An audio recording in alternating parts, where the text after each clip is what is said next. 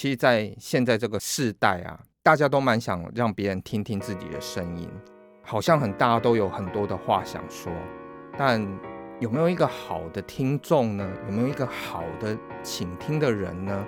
我觉得这是相对来讲蛮不容易遇到的。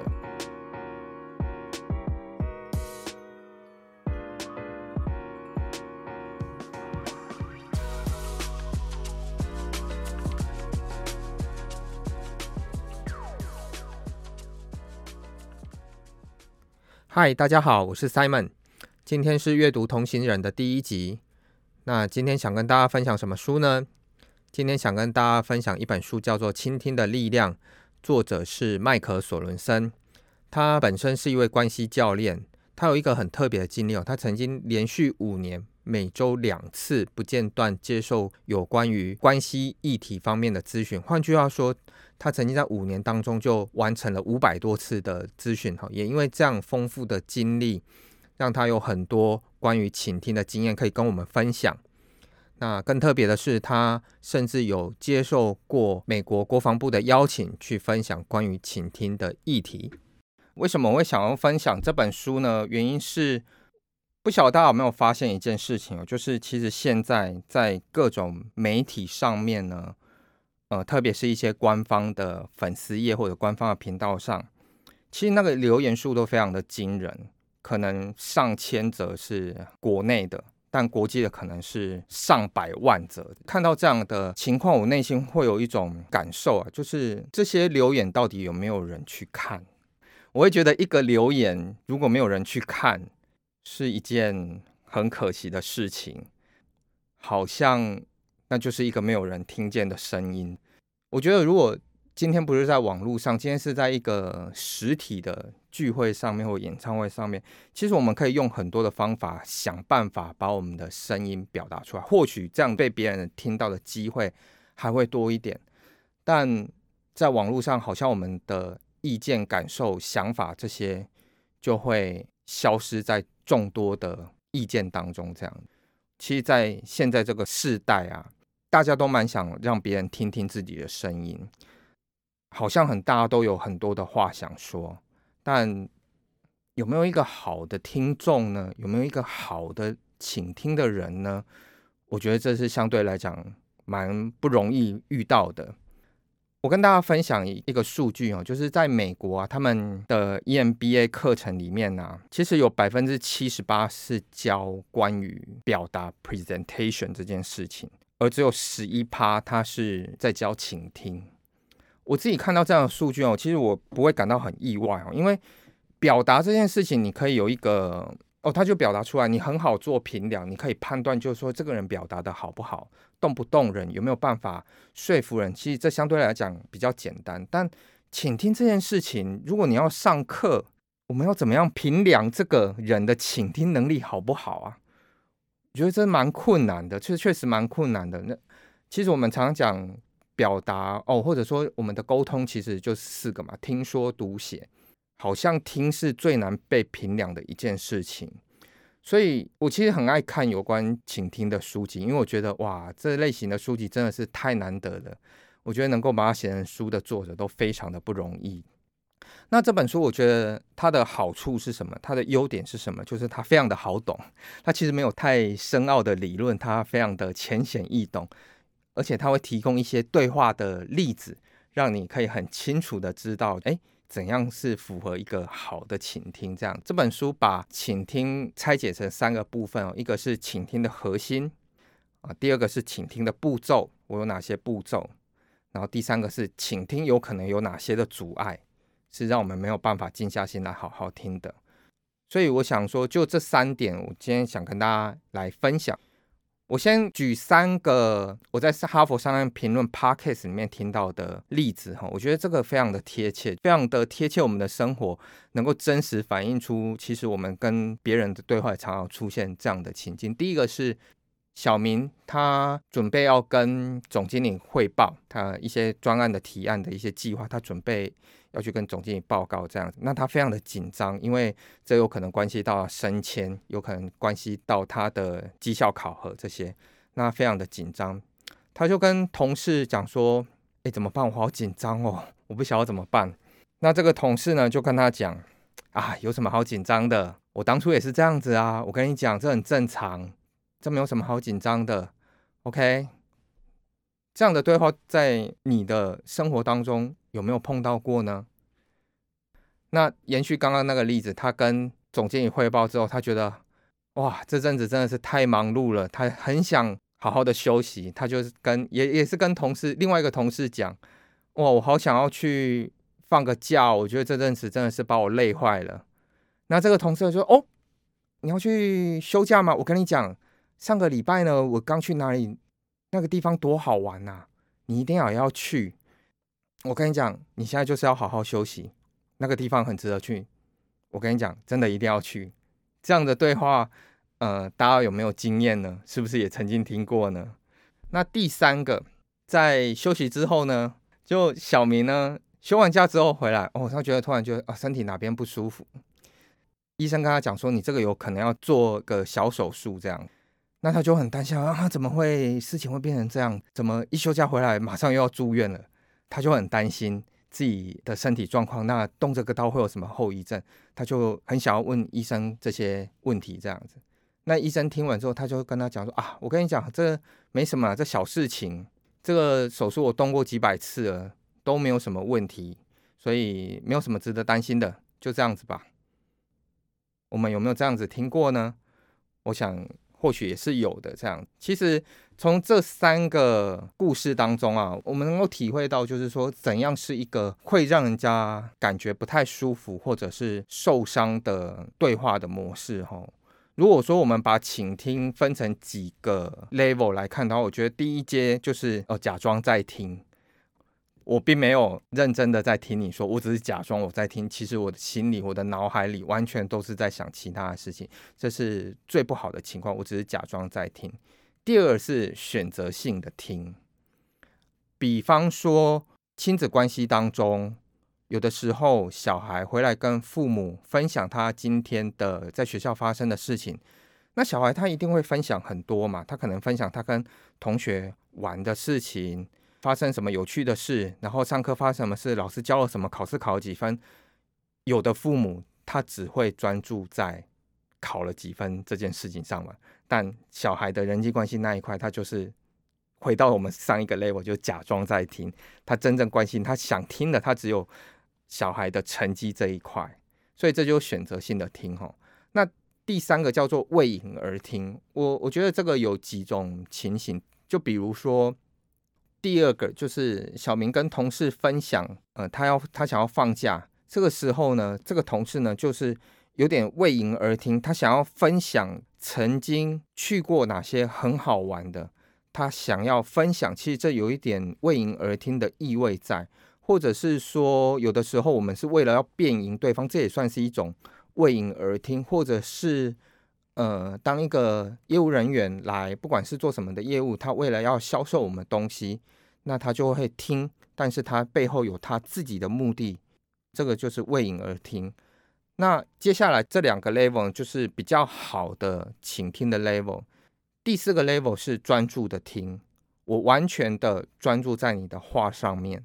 同时，我也试着去理解他，这是第四个。第五个叫做同理的倾听，我觉得这是非常非常难的一件事情。除了专注之外，我也能够试着去辨别出他的情绪，他背后的渴望是什么，他的需要是什么，然后我去肯定他。我觉得这是倾听很高的一个境界啊。所以在这本书当中。他就说，倾听的核心就是对别人的意见、请求跟情绪表达关注，同时我们也肯定它存在的价值。我如果我们这样子只看这段叙述，我们或许会觉得，嗯，感觉不太难嘛。但我们静下心来，稍微想一下，真的是这样子吗？我们有没有曾经在一些场合，比如说开会？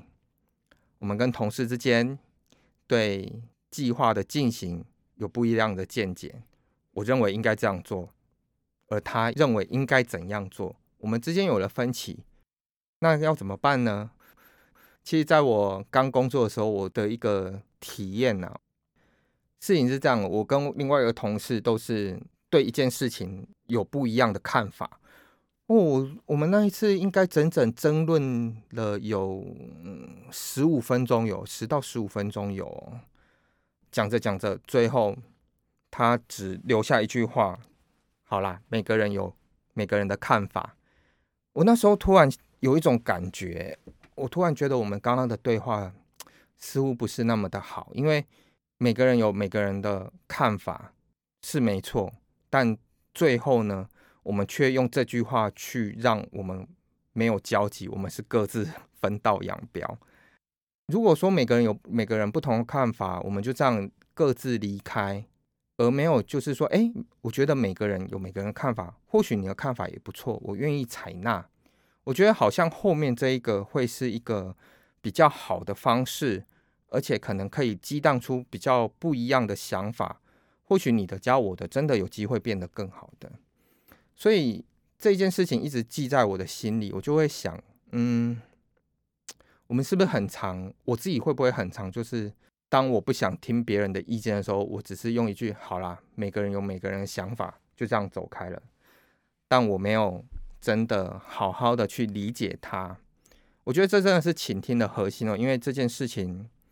讲来真的不太容易，特别是请求这一块，我觉得请求是非常困难的，尤其是他的请求你觉得不合理的时候。比方说，如果今天有一位部署来跟你说他要加薪，你也按照了公司的 KPI 的指示去核定他的薪水应该调薪多少，但最后他还是来跟你讲，他觉得他的他的表现应该不止这个薪水。身为主管的我们，应该要。怎么办呢？我觉得这是一个很有挑战性的问题哈，就是当别人的请求来，跟我的想法、我的预预期不一样，我要怎么样回答他？有的主管会这样回答，他会说：“哎，你看那个某某某，他领的比你少，哎，他人家工作表现也不错啊，这样可以了啦。”如果我们是这个部署，我们听到是什么感觉呢？我想邀请来大家来好好的品味一下这个对话。如果我们是这个部署，你会不会觉得我现在是在跟你讨论我自己的事情？为什么你要来跟我比？为什么你要拿我跟他比？或者是你也有可能想说，哪有？明明我的表现就比较好。哦，这就是在倾听方面，我们不容易对别人的请求肯定他的价值。这样有的时候我们会觉得你这个请求真的太无理了。所以，如果要做到一个这样的核心，对别人的意见、请求、情绪都表达关注，并肯定其存在价值，我们到底要怎么做呢？我们有办法借由一些步骤来完成这样的事情吗？其实书里面也跟我们讲一些倾听的步骤。第一步就是同理的倾听，他是这样写的：陪伴对方一起经历当下。当中可能有悲伤，有一些自我探索，有一些挑战，跟有一些喜悦。你跟他一起去经历，那其实就很容易让对方感受到你真的有在肯定他。要做到这一个程度呢，我觉得我们要去呃克服几件事情。第一个是分心呐，其实我们很容易被外在的事物所影响。我举个例子来讲，比方说一个人，假设一个人。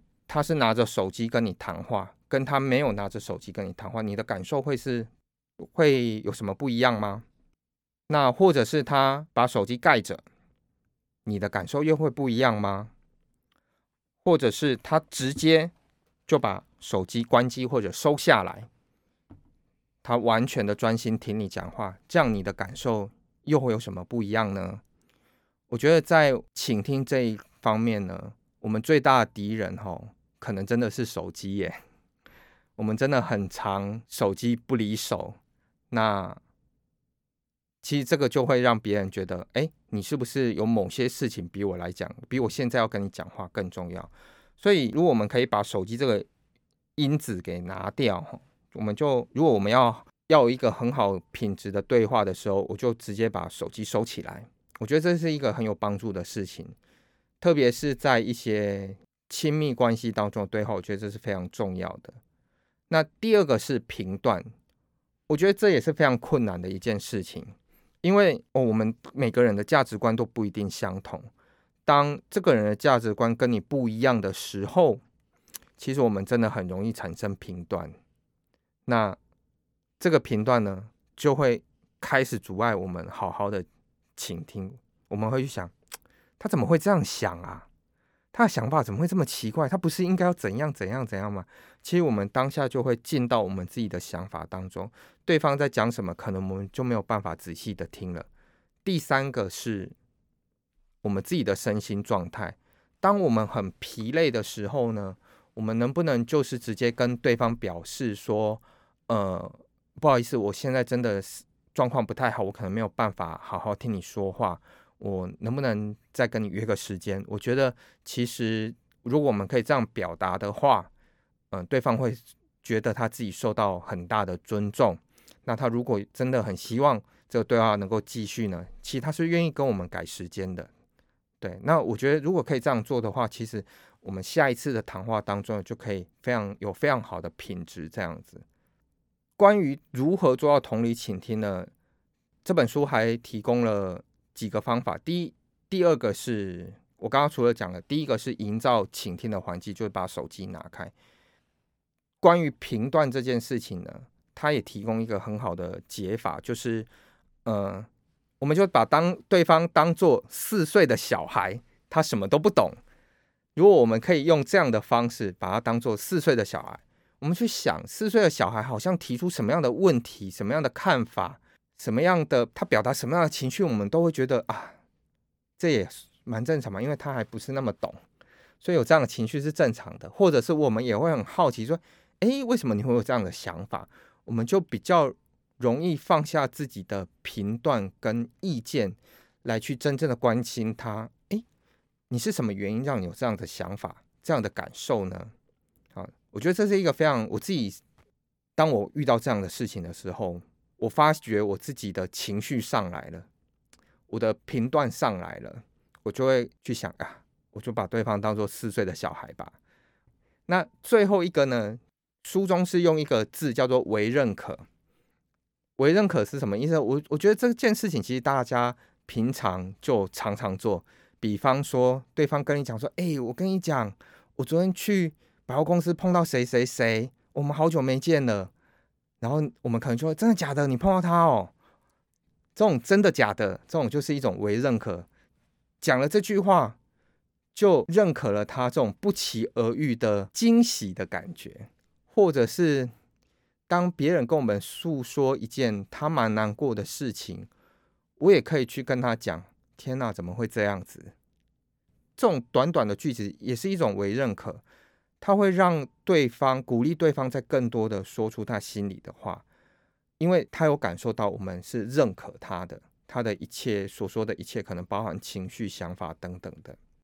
刚刚讲的是第一个倾听的步骤，就是同理倾听；第二个步骤叫做认可情绪。我觉得情绪这件事情呢，是在对话当中很难避免的一个因素，吼，就是除非。我们两个现在真的是非常的理智，要讨论一些事情，否则都会有情绪在当中。特别是如果当别人要跟你聊一些他的最近心里的一些事情的时候，其实都会跟情绪有关。而第一步就是我们要去辨别对方的情绪是怎样的。我觉得这件事情也是很值得我们去练习的，因为我们常常碰到一些事情，我们只会生气。我们常常都觉得我们是在生气，但其实当中呢，背后其实还隐藏很多不一样的感受在里面。你的生气当中会不会掺杂着一些失望？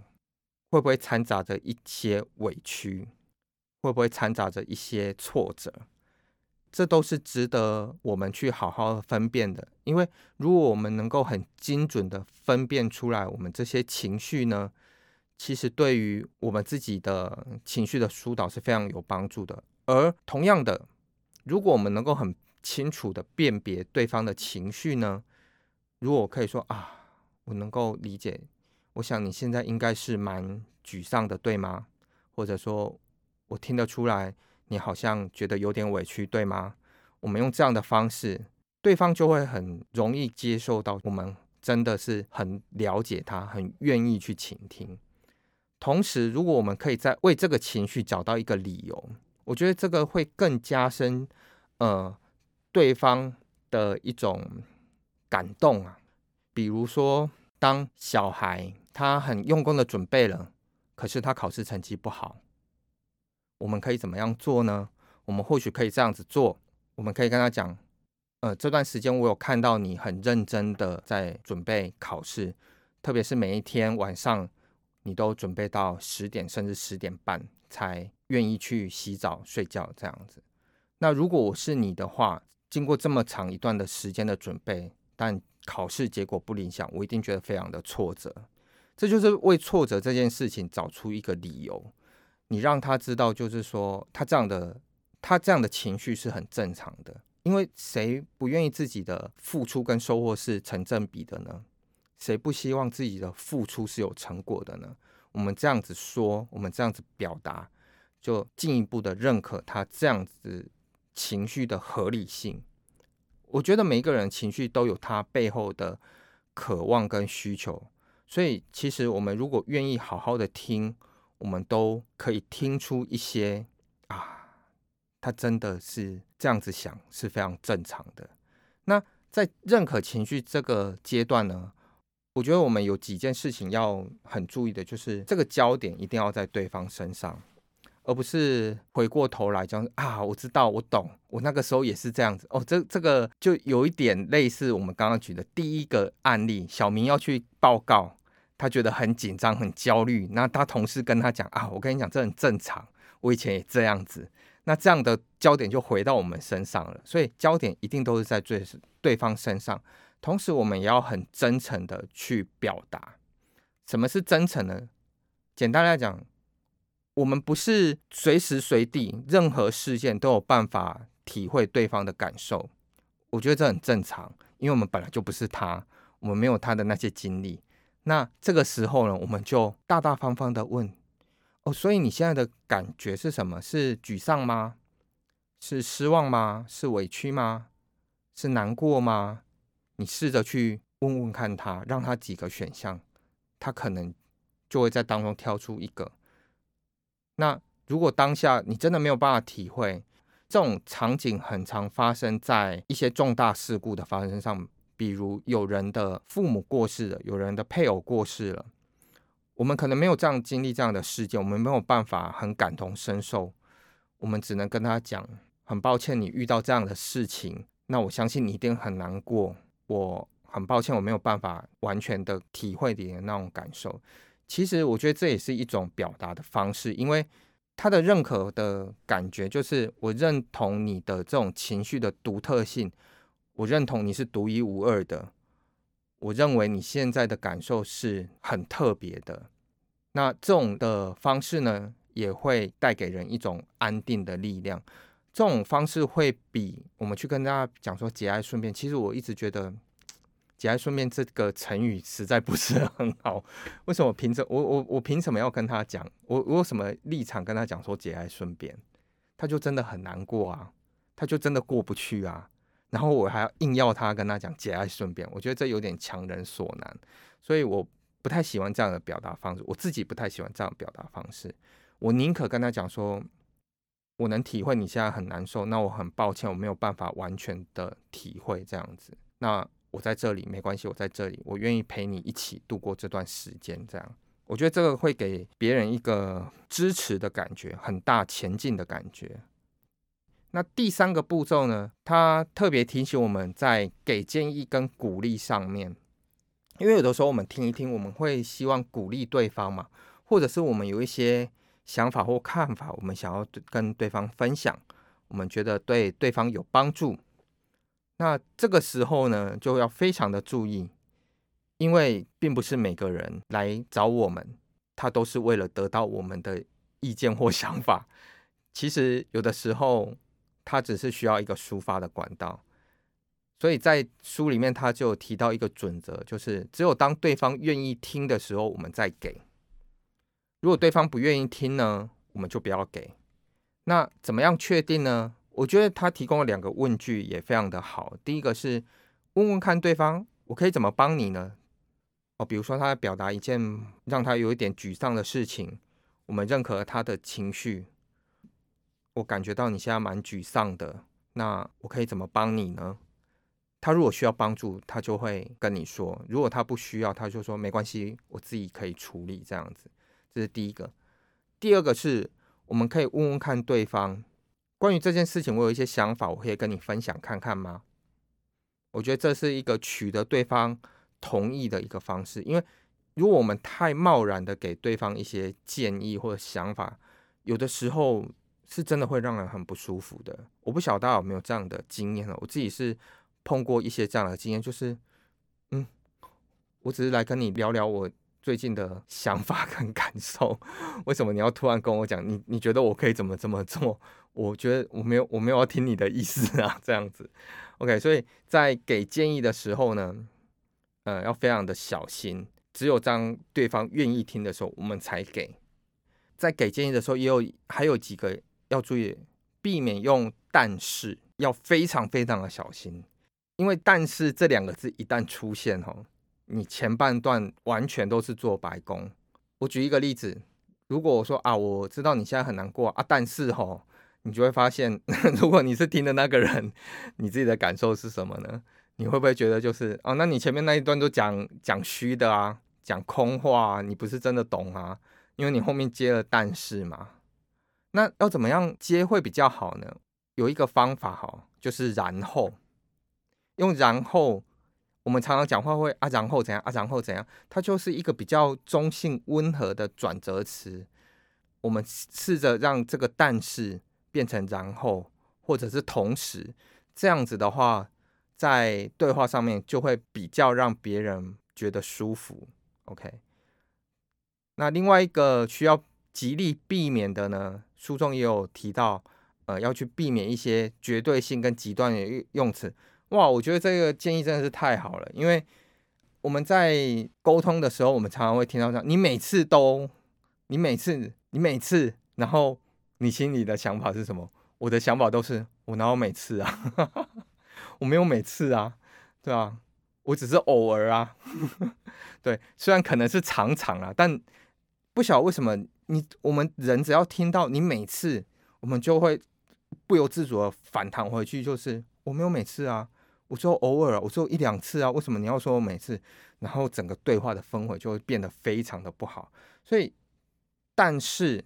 每次你常常这种都是要我们要很小心的，尽量去避免的。它会让我们在给建议或者是回馈的时候呢，会让对方比较愿意听得进去。OK，这是第三个。第四个步骤是再次表示认可。呃，当别人跟我们讲一件事情之后呢，可以怎么样再次表示认可呢？举例来讲。如果别人跟我们讲了他最近深藏在心里很久很久，他找不到人讲，他终于跟你讲了，这个时候我们可以怎么做？我觉得最后在整个对话结束的最后，其实这也是书里面的给的建议，我自己也实做过，我觉得蛮有帮助的。我们可以怎么做呢？我们可以跟他说：“我很谢谢你对我说这件事情。”这我对我来讲意义重大，能够听好朋友的心事，对我来讲意义重大。这种叫做认可对方的脆弱，他已经很难过了，他已经鼓起勇气来跟我们聊这件事情了。针对这么得来不易的信任，我们是不是真的应该要好好表达感谢？对我很谢谢你愿意跟我说这件事情。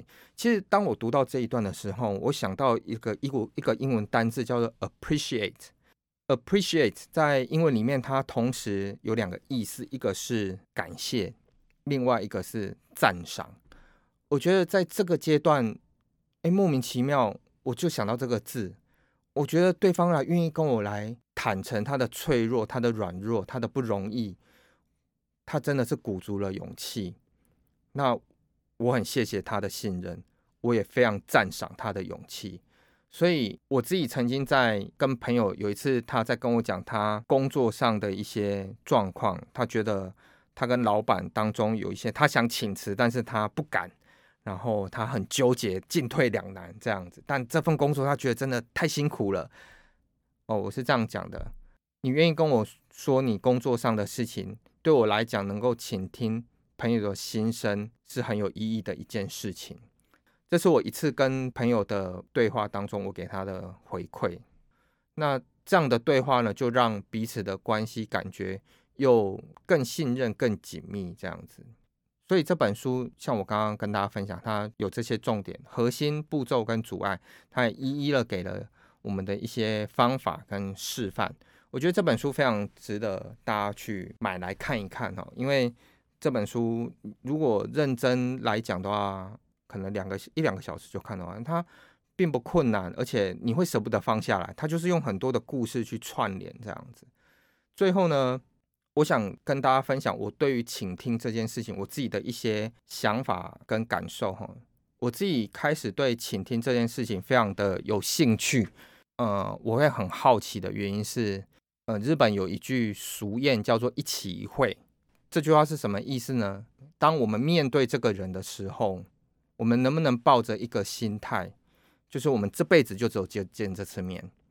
我们去设想，如果我跟面前这个人这辈子就是这一次见面，你会想要从他那里听到什么样的故事？你会想要从他那边听到什么样的经历、经验跟他的价值观？当我自己把“一起一会”这这四个字放在心上的时候，我会突然发现，哎，每个人的想法都是很独特的，而且我会很好奇。我认为好奇就是倾听最关键的因素，只有好奇，足够的好奇，我们才有办法很完全的倾听，然后很完全的去认可他的一些价值在。而且我也觉得，倾听对我来讲有一个帮助哈，其实。我们所说的并不能为我们带来新的知识，因为我们所说的都是我们已经知道。我们只有听，才有办法得到新的看法、新的见解、新的想法。所以，请听会带来学习。节目到了尾声，我想要邀请大家来想想这几个问题。听完这本书的分享之后，你产生了什么样新的想法跟看法呢？第二个是。那这些新的想法、看法，你要怎么样运用在生活里呢？第三个，如果运用了这些想法、看法，你的沟通或生活会有什么变化呢？很诚心的邀请大家来想想看这三个问题，我们可以来好好的成为一位倾听者。这不仅仅是对别人好，也是对自己好，对彼此都好。你可以帮助对方厘清他的想法，你也可以帮助自己更加的成长。我认为在沟通当中，没有比倾听更重要的事情了。所有的沟通都是来自于倾听开始。那祝大家都可以成为一个很好的倾听者。